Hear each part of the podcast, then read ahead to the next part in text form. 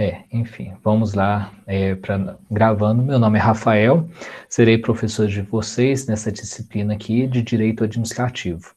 Lembrando que essa é uma disciplina que ela é dedicada ao curso de Administração Pública da UFOP. Na aula de hoje, a gente vai apresentar é, o método de estudo, ou seja, qual que é o nosso programa da disciplina, e vamos apresentar também os principais conceitos da unidade 1. E aí, ao final, eu deixo aí um tempo reservado para que a gente possa conversar, tirar dúvidas e fazer mais comentários. Então, indo para a nossa apresentação, um primeiro ponto a ser destacado é que essa, ops, tem que trocar aqui.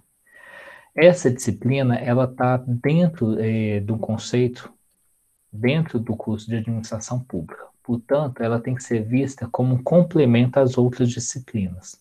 É, aqui no 014 é 359.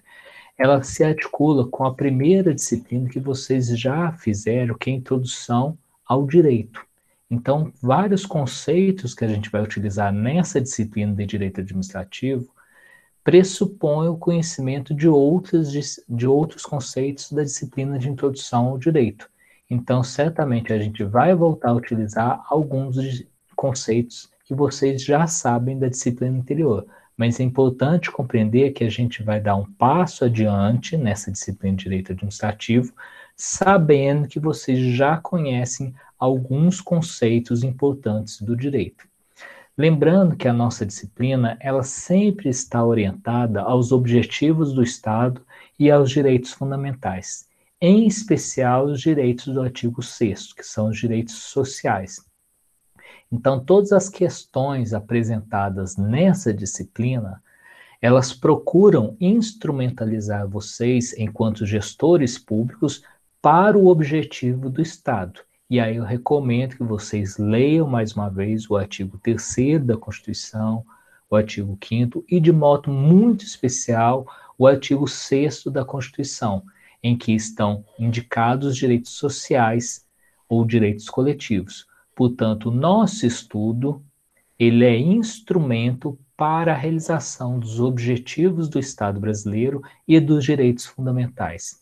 Lembrando que no nosso estudo de direito administrativo, a gente está preocupado em compreender as competências constitucionais, ou seja, o que cada ente da federação tem poder e dever de fazer e a sua relação com as políticas públicas. Então, mais uma vez, o nosso estudo de direito administrativo pretende instrumentalizar vocês, enquanto gestores públicos, para realizar políticas públicas nas diversas esferas federal, estadual, municipal e compreender as relações entre essas esferas. Então é importante para nós compreender que o Estado brasileiro é um Estado federal que divide as suas competências constitucionais entre a União, estados e municípios, e muitas das vezes essas competências são compartilhadas ou são competências comuns para a realização de políticas públicas.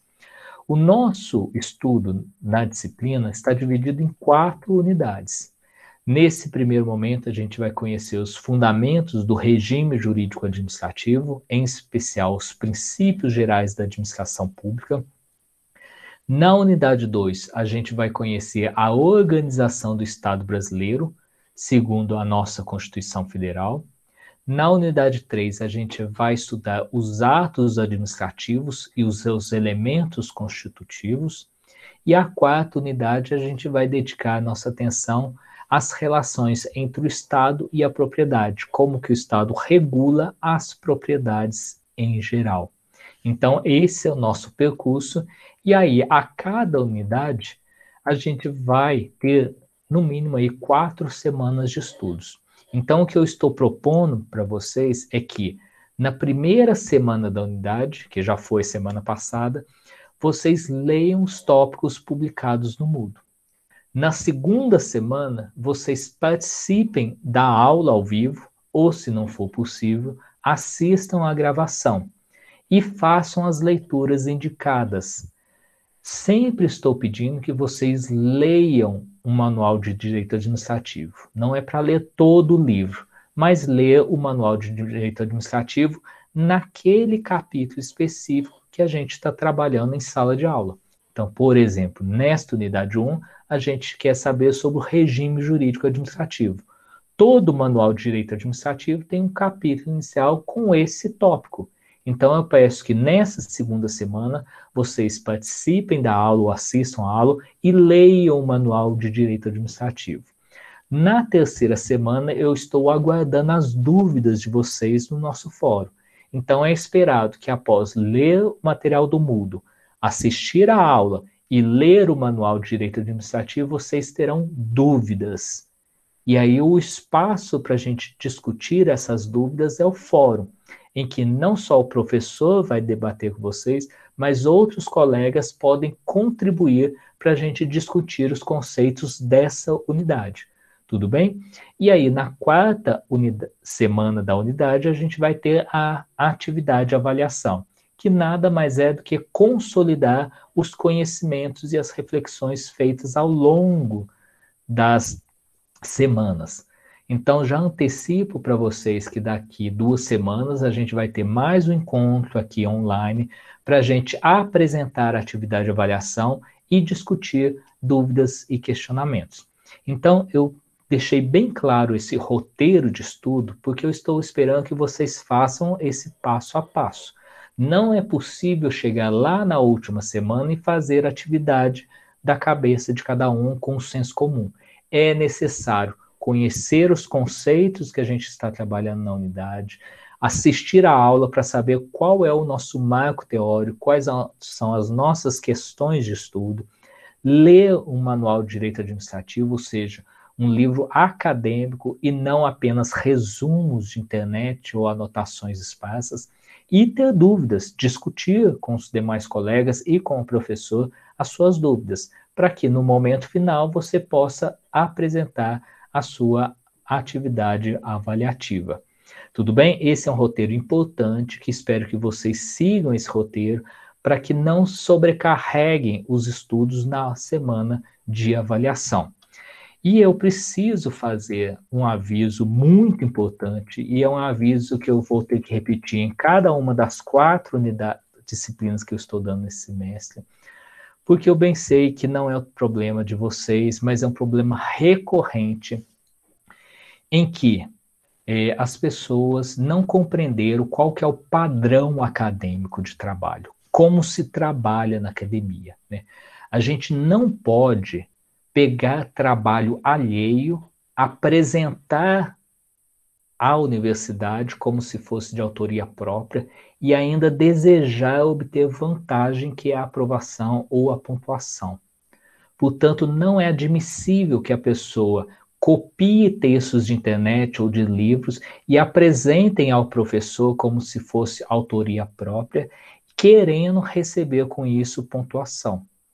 Isso para deixar mais claro, a gente não pode compactuar com plágio algum, com essa prática que é totalmente ilegal, ilícita e até poderíamos dizer imoral, de que não é possível a pessoa se apropriar de trabalho intelectual alheio e apresentar aqui na UFOP, assinar esse documento, porque todo o trabalho, tudo que vocês colocam no Moodle é um documento que fica registrado dentro da universidade pública e que vocês e que alguns pretendem com essa prática fraudulenta obter a vantagem de ser aprovado na disciplina e colar grau.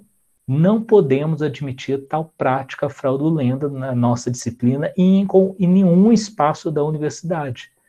Portanto, a partir de agora, e aí para deixar muito bem claro, né, os trabalhos apresentados em desacordo com essa orientação não serão considerados trabalhos válidos, portanto, não vão receber a pontuação e também não vão ser considerados para frequência, porque um trabalho viciado, ele não é um trabalho válido, portanto, não pode ser admitido como documento plausível para fundamentar a sua nota para aprovação na disciplina. É para deixar muito claro de que esses estratagemas, essas tentativas de fraudar a universidade pública não passarão. E a gente vai deixar muito, de forma muito enfática esse aviso de que a gente não admite essa prática fraudulenta nas nossas disciplinas.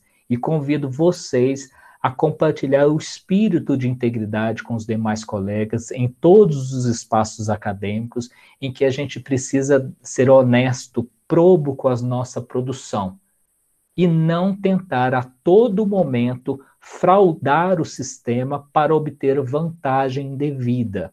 Como eu digo, é grave né, num curso que pretende formar gestores públicos que alunos ainda intentem fazer essas práticas fraudulentas. Portanto, é perigoso não só para a disciplina, para o curso, para a universidade, mas para toda a sociedade pública que alguns alunos pretendam se formar na universidade pública por meio de fraudes sucessivas nas disciplinas. A gente não pode admitir isso e, portanto, a gente não vai considerar trabalhos fraudados como trabalhos válidos, nem para a nota e nem para a frequência. Tudo bem? É um convite, um apelo, e por vezes eu fico constrangido de ter que falar desse assunto para alunos que já estão finalizando o curso, alunos que não compreenderam como se comportar dentro da universidade pública. Não se admite dentro da universidade que a pessoa se apropria de produção intelectual alheia, assine documentos como se fosse produção própria e ainda requeiram ao professor a validação da pontuação. Não é admissível. Então, existe um padrão de comportamento acadêmico esperado de vocês e que, portanto, o professor não precise voltar a esse tema e nem ter que reportar ao aluno ou a outras instâncias de que há prática reiterada de fraudes dentro da nossa universidade. Por fim, só relembrando, a gente vai ter quatro unidades, né? É, voltando aqui, são quatro unidades. Em cada unidade, a gente vai ter uma atividade de avaliação no valor de um ponto e 25% de frequência. E ao final da disciplina, a gente tem a prova final no valor de seis pontos. Então, para que vocês obtenham a aprovação, vocês precisam realizar no mínimo três dentre as quatro atividades das unidades e obter, claro, a nota mínima total de seis pontos. Tudo bem até aqui? O aviso foi dado e que eu não preciso voltar a esse tema, nem nas atividades e nem ao final nas provas. Tudo bem? Convido vocês a reforçar o pedido para que todos mantenhamos a integridade acadêmica, que nada mais é de uma outra faceta da probidade administrativa que a gente tanto vai falar nessa disciplina. E nessa disciplina de direito administrativo, a gente tem que começar discutindo, né, afinal, o que é o Estado, o que, é o interesse público e por que, que o Estado atua. Né? Em, uma, em uma síntese muito apertada, o objeto do nosso direito administrativo é conhecer o funcionamento da função administrativa, que é o modo como o Estado atua. Então, um grande objetivo nosso é compreender o funcionamento do Estado. Para isso, a gente tem que saber um pouco sobre o conceito de Estado, sobre a evolução do Estado brasileiro, bem como compreender e saber identificar o interesse público. Essas são questões chaves para o nosso estudo e eu quero que vocês mantenham essas questões em destaque, não só nesta unidade, mas ao longo de toda a disciplina. A gente sempre vai voltar a discutir o que é o Estado, qual é o interesse público e como o Estado atua. Para responder a essas questões, a gente propõe alguns conceitos importantes. O direito administrativo, como eu já antecipei, ele tenta discutir e, e, explicar como é a função administrativa, como que o Estado atua.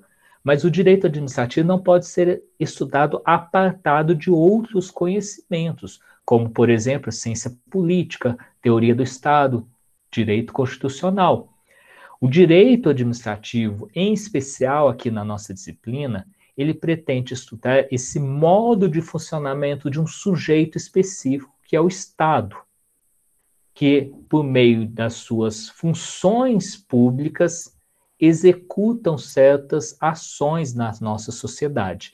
Então, o objeto do direito administrativo para nós é o Estado e o seu modo de atuação, claramente por meio de normas jurídicas, porque o Estado que nós temos em vista não é um Estado segundo o conceito político ou sociológico de Estado, mas a gente está preocupado aqui nessa disciplina com o conceito jurídico de Estado e que, portanto, esse conceito jurídico de Estado está amarrado à compreensão do direito.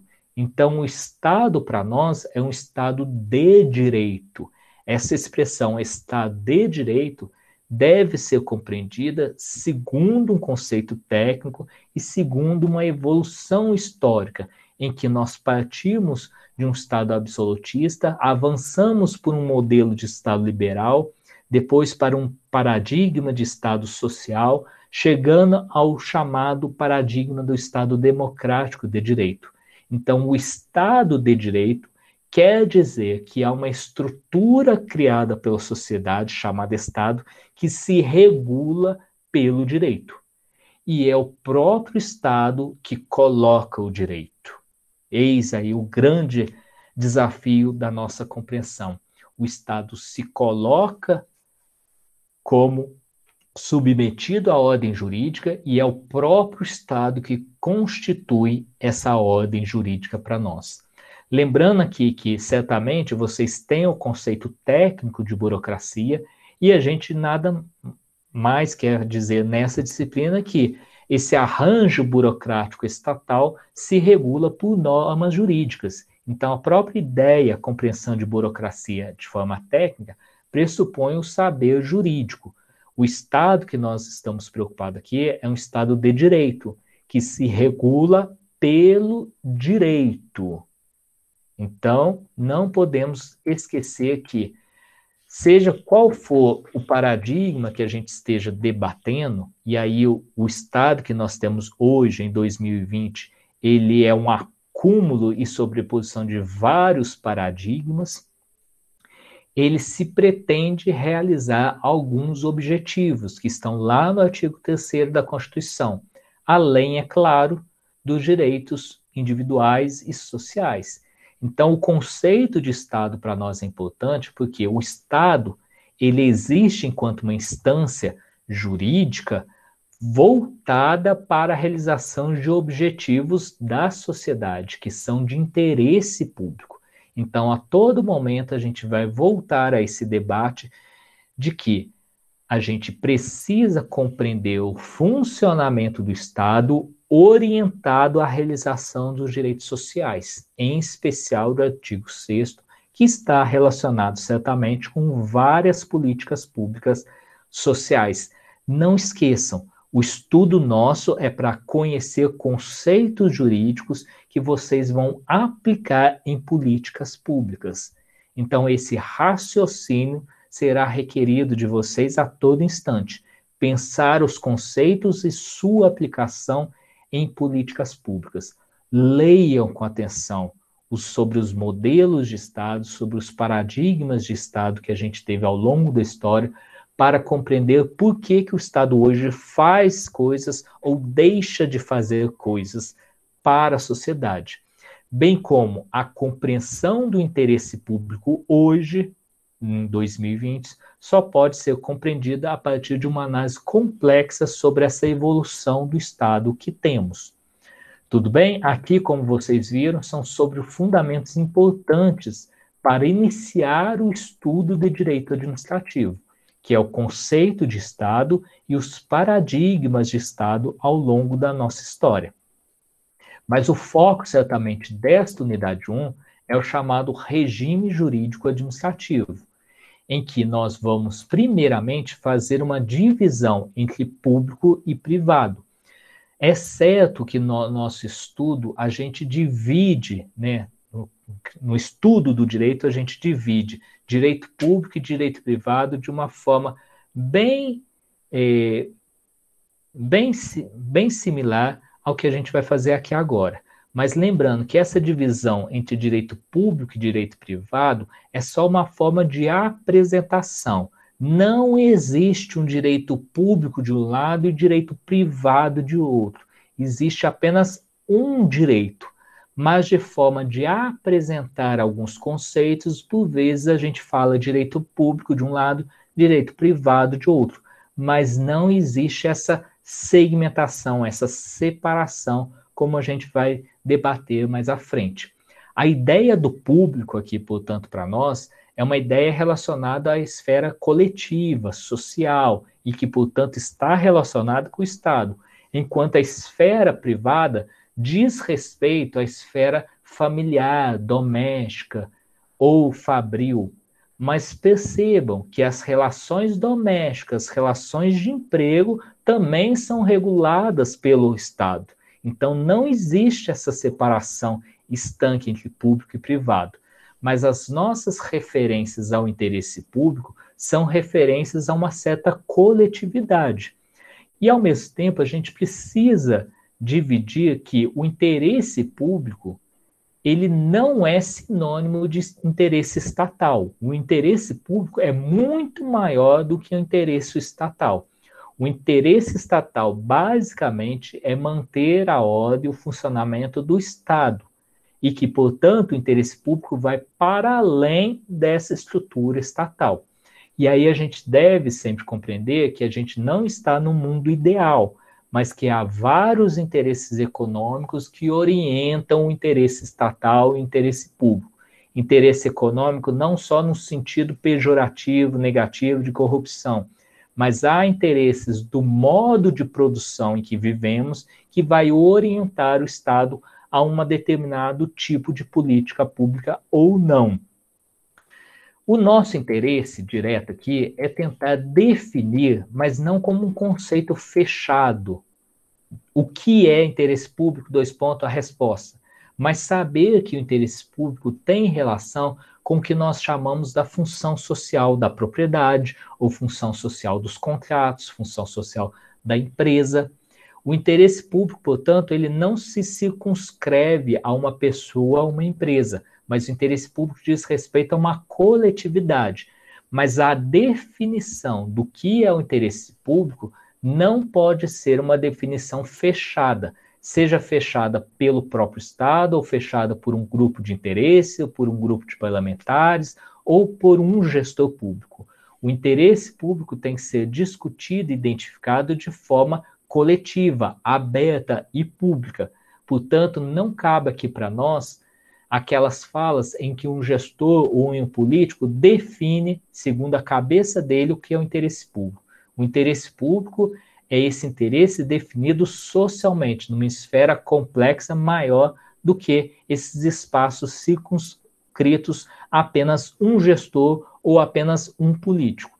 Lembrando aí que a ideia da soberania popular, que todo o poder emana do povo, foi a construção possível para nós dentro desse ideal do contrato social, em que nós formamos um determinado Estado porque nós de, tem, temos esse poder de constituir o Estado e que, portanto, o Estado ele é apenas gestor do interesse público. Portanto, o Estado não é titular do interesse público. O Estado é apenas gestor do interesse público.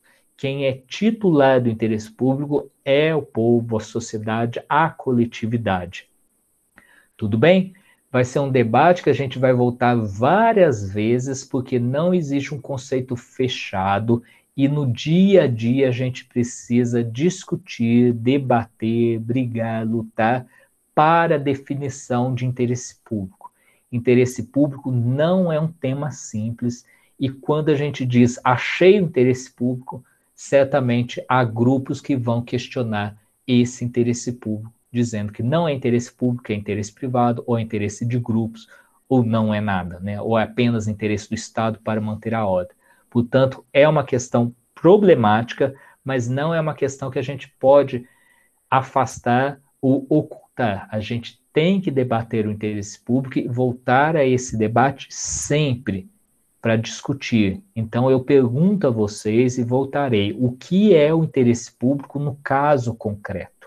Em cada caso concreto, o gestor público precisa discutir e identificar esse interesse público, porque é esse interesse público que é o objetivo e que é o móvel, ou seja, é o que movimenta o Estado para a sua realização. Tudo bem até aqui? Espero que sim, porque agora, nesse tópico, é o tópico mais importante do nosso estudo da Unidade 1, que é compreender os princípios gerais que vão orientar a administração pública. Lembrem que o conceito que eu disse inicial é que o direito administrativo procura estudar o modo de funcionamento, estudar a função pública.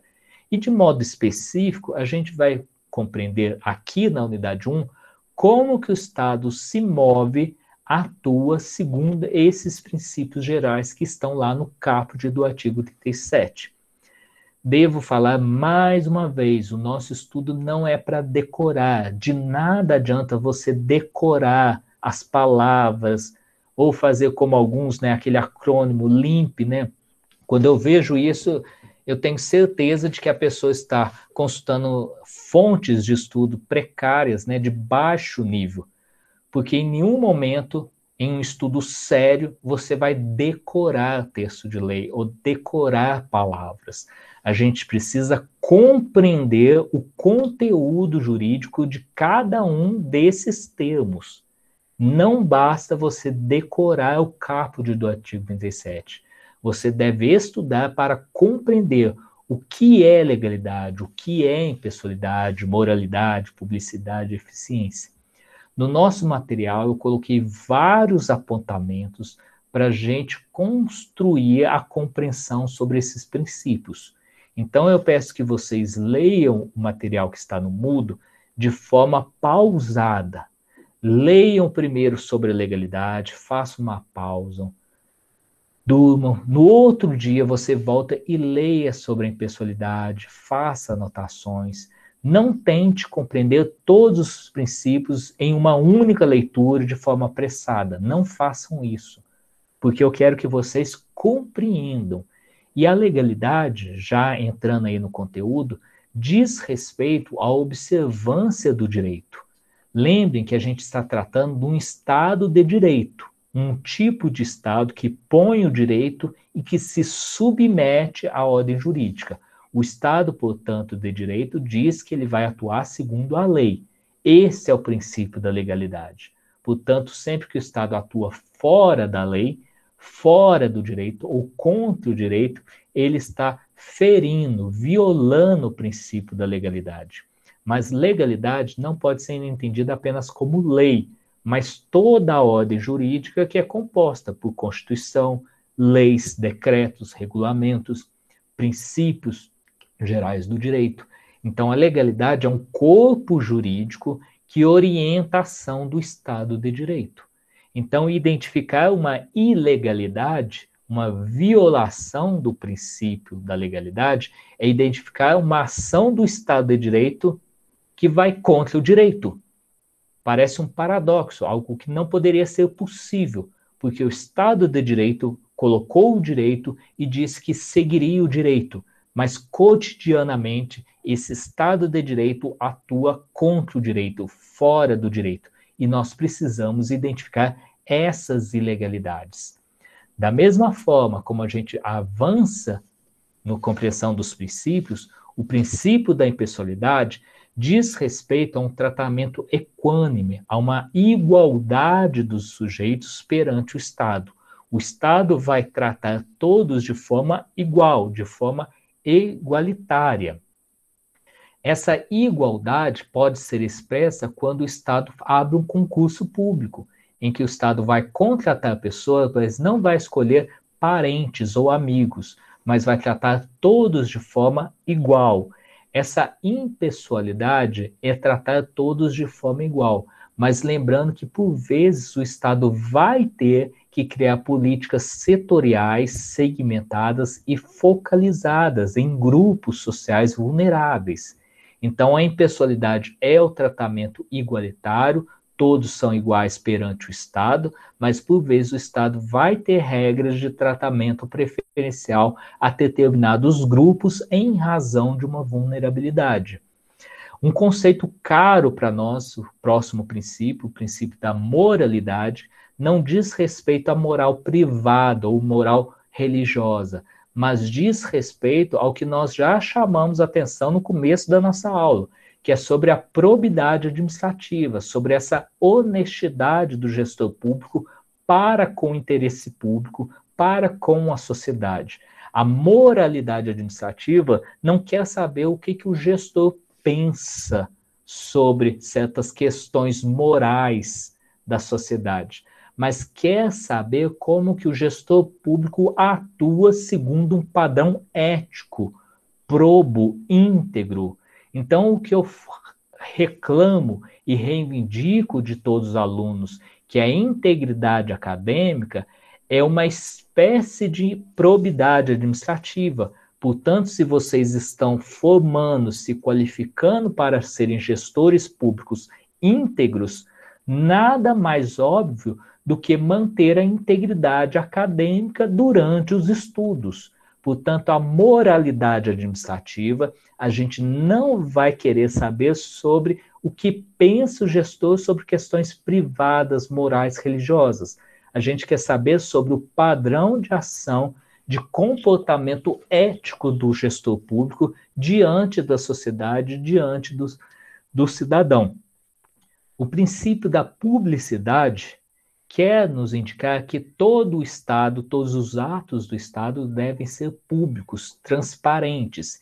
E aí a gente tem várias iniciativas, esforços de publicizar o Estado, de tornar o Estado transparente à sociedade seja por meio de publicação do Diário Oficial, que talvez seja a mais precária das publicidades, ou seja pelos portais de transparência das contas públicas, ou pela fiscalização que os órgãos de controle fazem em setores e órgãos do Estado, ou mesmo controle social sobre os atos do gestor público e do Estado brasileiro. A publicidade, portanto, não se resume à publicação em diário oficial, quem deseja realizar publicidade apenas publicando em diário oficial, certamente não está tendo uma conduta de acordo com a moralidade administrativa, pois preocupar-se apenas com publicação no diário oficial não está preocupado em publicizar aquele ato administrativo para toda a sociedade de forma ativa e de forma ampla e restrita. E a regra, para nós, bem sabemos que todo documento público, feito pelo Estado é um documento público, aberto à sociedade. As regras de sigilos estão previstas em lei e devem ser justificadas em fundamento de lei e justificadas no caso concreto pelo servidor público. Portanto, a regra é que todo documento estatal é um documento público, aberto à sociedade. E o gestor deve fazer a publicidade ativa, não esperar que o cidadão requeira um documento, mas disponibilizar de pronto todos os atos estatais. E, por fim, o princípio da eficiência, que foi o último princípio colocado na Constituição, na reforma administrativa da década de 90, a eficiência procura melhorar os processos administrativos de forma a garantir hum, da forma melhor o interesse público. A eficiência desse caput do artigo 37 não diz respeito apenas à eficiência econômica, ou seja, gastar menos para fazer a política pública X, Y, Z. A gente procura eficiência na melhoria dos processos administrativos de forma a melhor atender a sociedade. Então, a eficiência não pode ser resumida à eficiência econômica. Então, mais uma vez, eu peço que sempre que vocês estiverem estudando, Pensem nesses princípios e sua relação com as políticas públicas dos direitos sociais.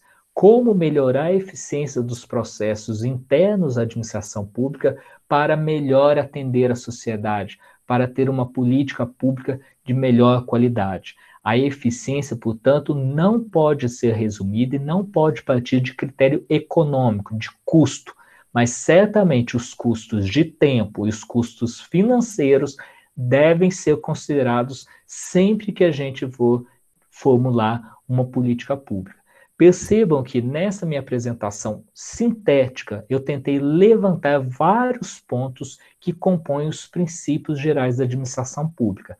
Mas isso não é suficiente para o estudo de vocês. Vocês devem ler o material que está no Moodle e fazer a leitura de um manual de direito administrativo, para que vocês avancem, aprofundem a leitura e a compreensão sobre esses princípios. Em vários momentos no material do Moodle eu coloquei perguntas. Tentem responder as perguntas com os conceitos da unidade. Né? Não tentem responder perguntas segundo o senso comum, mas tentem responder perguntas usando os conceitos da disciplina. Esse é o esforço necessário e é o esforço que eu vou avaliar ao final da unidade. Como vocês compreendem os conceitos e conseguem utilizar esses conceitos. Então, as respostas esperadas, as perguntas, as atividades de avaliação, são respostas que utilizem os conceitos. E, mais uma vez, os princípios gerais da administração pública não é repetir o texto do caput do artigo 37. É discutir esses conteúdos que eu levantei aqui para vocês nessa aula inicial. E aí, por fim, eu vou deixar algumas questões aqui, que é de forma aprofundada, e aí eu espero que vocês aprofundem esse estudo, que é, como eu disse, voltar aqui no nosso roteiro de estudo. O roteiro diz que na primeira semana de aula você vai ler os tópicos de estudo mútuo. Na segunda semana, você vai assistir a aula, participar da aula e fazer a leitura do Manual de Direito Administrativo. Na terceira semana, eu estou esperando que você continue a leitura e traga elementos para debater dúvidas, porque se você ler um texto, você vai ter dúvidas. E essas dúvidas precisam ser compartilhadas no nosso fórum. Então, para avançar e aprofundar o nosso debate, eu estou pedindo que vocês reflitam sobre as espécies de improbidade administrativas previstas lá no artigo 9, 10 e 11 da Lei 8429. Além disso, a gente teve uma lei recente que procura racionalizar atos e procedimentos administrativos e uma lei que insere no nosso ordenamento de forma explícita novos princípios. Então, gostaria que vocês avançassem no estudo, para além da leitura do, do Manual de Direito Administrativo, Leiam esses novos princípios da administração pública e percebam como eles estão relacionados com os princípios do caput do artigo 37. Mais uma vez, não é para decorar, não é para ficar achando repetição aqui ou ali ou reproduzir textos. É para que vocês compreendam as relações entre um princípio e outro, porque o ponto fundamental para responder as questões é compreender que esses princípios estão todos interligados, o que quer dizer que, ao violar, por exemplo, a moralidade administrativa, o gestor está ferindo a legalidade, a impessoalidade, a eficiência, a publicidade. Ao violar a publicidade, certamente a legalidade está ameaçada. Então, os princípios estão relacionados.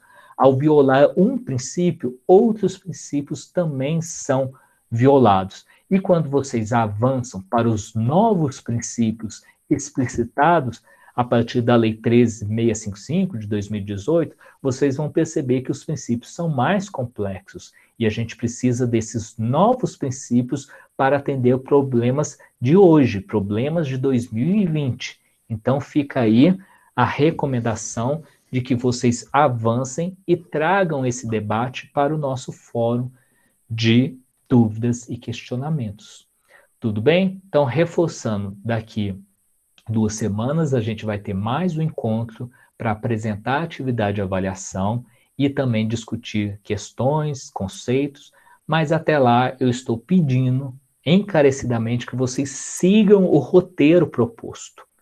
Façam a leitura, desafiem vocês a lerem, e ao ler vocês vão ter dúvidas, e essas dúvidas precisam ser compartilhadas com os colegas e no nosso fórum, no fórum de dúvidas. E ao fazer esse roteiro proposto e avançar para os novos princípios da administração pública, vocês vão compreender de forma mais qualificada o regime jurídico administrativo. Então, é esse o recado que eu queria dar para vocês. Vou encerrar a gravação aqui e continuo com o debate em seguida.